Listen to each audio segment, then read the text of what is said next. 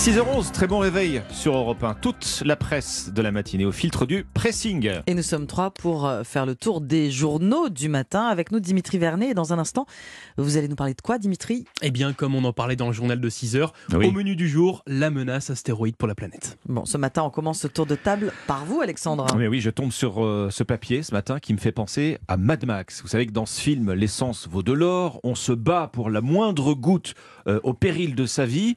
Eh bien, c'est un peu ce que nous raconte le Figaro. Sauf que ce qu'on lit dans le Figaro ce matin, c'est pas de la fiction, c'est bien réel. La pénurie de carburant qui dure et qui maintenant dégénère, qui provoque toutes sortes de trafics. Je commence par ces histoires de pompistes clandestins. Dans la nuit de lundi à mardi, dans le Val-de-Marne, la police a surpris des vendeurs à la sauvette. Ils s'étaient mis au bord de la route.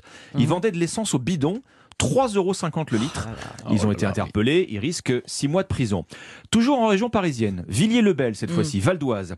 Une bande organisée a réussi à prendre le contrôle d'une station-service totale. Ah bon? Plusieurs automobilistes arrivaient Oh, pour faire le plein. Ils ont dû appeler le 17 parce que cette bande réservait l'accès aux pompes aux habitants de la cité voisine. cette pénurie qui dure, c'est aussi euh, le retour des, des vieilles méthodes de vol de carburant, hein, le retour des gangs de siphonneurs. Sur le parking de l'hôpital d'Argenteuil, par exemple, un hôpital, hein, les sept véhicules des soignants ont été vidangés. Hop, réservoir vidé. Ça, ça s'est passé dans la nuit de samedi à dimanche. Le Figaro a pu consulter en fait un, un- un bilan policier sur ces affaires. Plus de 4000 cas de vol et d'escroquerie à l'essence ont été Ah oui, recensés ouais. depuis le début de l'année. Je dis depuis le début de l'année parce qu'en fait, ces affaires de, de- de siphonnage de réservoirs avaient été observées au démarrage, hein, Oui. au déclenchement Mhm. de la guerre en Ukraine, donc fin février dernier. Je vous parle pas des insultes et des bagarres qui sont également mentionnées dans ce papier du Figaro, dans les files d'attente pour faire le plein. Là aussi, vous êtes nombreux à avoir été témoins sans aucun doute. Dans le Val d'Oise, là encore, un pompiste euh, a échappé, lui, à des coups de marteau. Un conducteur n'avait pas supporté de se faire doubler par une infirmière. Et puis en Haute-Savoie, euh, cette fois, et on en parlait sur Europe 1, un déséquilibré a, a- a poignardé un jeune père de famille qui venait de le dépasser dans la file. Euh, ce- cet automobiliste, lui, était entre la vie et la mort lorsqu'il a été hospitalisé. L'or noir n'a jamais aussi bien porté son nom. Voici Oui, la conclusion de cet article du Figaro.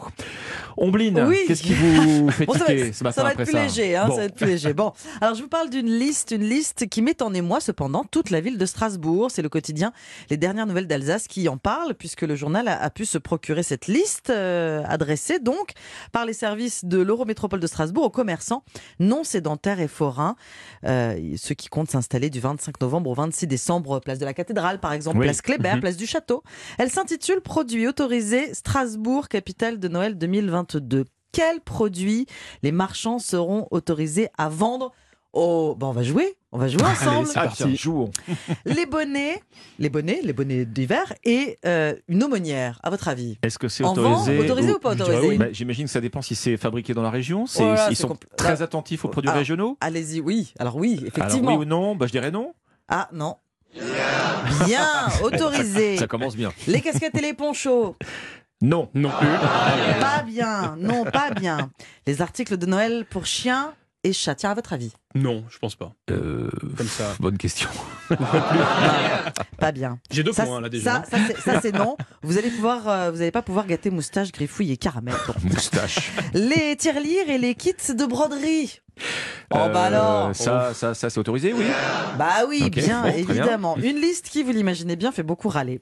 La mairie se justifie en disant vouloir exclure tous les articles qui ne sont pas fabriqués en Alsace, mon cher Alexandre. Bah, c'est tout à logique. fait ça et qui ne respectent pas les valeurs de Noël. Donc à votre avis, la tartiflette La Bah, tartiflette n'est pas alsacienne. Bah non, donc c'est la manstiflette. La.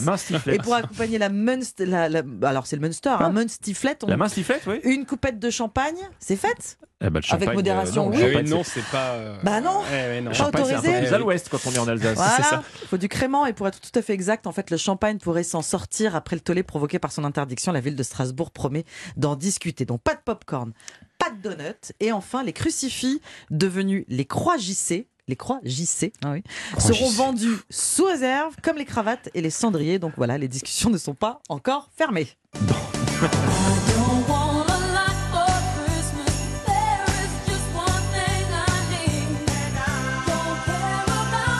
Alors nous sommes le 12 octobre, je crois, record battu en, en termes de diffusion de Maria Carré.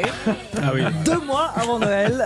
On est bien. Les produits interdits du, au marché de Noël de Strasbourg sur le site des dernières nouvelles d'Alsace relayées dans la presse nationale ce matin. Bon, à, à moins qu'un astéroïde ne s'en charge hein, pour, euh, pour nous éradiquer tous, euh, Dimitri, quels sont les risques? Vous avez, lu, vous avez lu une étude scientifique ce matin, une évaluation. Hein? Exactement. Et ce matin, le magazine Slate se pose justement la question de savoir quelle est la ré- réelle menace des astéroïdes sur Alors, pour les humains tout d'abord, à la manière des dinosaures, vous vous doutez bien qu'un astéroïde qui frapperait notre planète serait dévastateur. Selon vous, Ombline Alexandre, Mhm. à partir de quelle taille un astéroïde Oh serait inquiétant pour l'espèce humaine? Alors on va parler dans Je crois, va, je, crois que ça va très, je crois que ça va très vite en termes de Ça diamètre. ouais. C'est euh, quelques À quelques- dizaines ou centaines de mètres, dizaines de mètres, non? Vous avez bon. Eh bien, selon la NASA, toute roche spatiale mesurant au moins 140 mètres de diamètre Ah oui. est un véritable danger si elle entrait en, en collision avec la Terre. Et je vais même aller plus loin. Selon des astrophysiciens, à partir d'un kilomètre de large, un astéroïde percutant la planète déclencherait probablement la fin de l'espèce humaine. Et seuls de très petits animaux auraient une chance de survivre. Pas très rassurant, hein, puisqu'un kilomètre de large dans le monde spatial, euh, ça fait vraiment très Oui. très peu. Hmm. Et pour la planète Terre, alors, Ombline Alexandre, est-ce qu'un astéroïde pourrait la détruire selon vous? Bah, à la détruire totalement, Totalement. donc la faire exploser. Bon, on ne- serait, on serait plus là pour le voir de toute façon. Non, C'est non, ça, mais, alors, le- euh, le mais, diamètre euh, dépasse peut-être peu les plus- Un peu kilomètres, plus là. gros, oui, sans doute. Eh bien, la réponse, c'est que oui, on peut, on- la, la planète pourrait être détruite, mais il faudrait que le corps céleste soit au moins aussi imposant que la Terre. Ah, D'ailleurs, notre planète n'en est pas passée très loin au cours de son existence, puisqu'un objet euh, plus gros que Mars a frappé notre planète sans pour autant, bien sûr, la détruire, vous vous doutez bien. Collision qui avait d'ailleurs entraîné la création de la Lune. Alors bref, pour conclure, je ne sais pas ce que vous en pensez, mais les astéroïdes, ben, il faut plutôt les éviter. Ce matin, je suis bien content de savoir qu'on arrive désormais à les dévier. Oui. Bon, a priori, Merci, ils sont surveillés de près. euh, L'idée étant de les voir arriver de loin. C'est ça.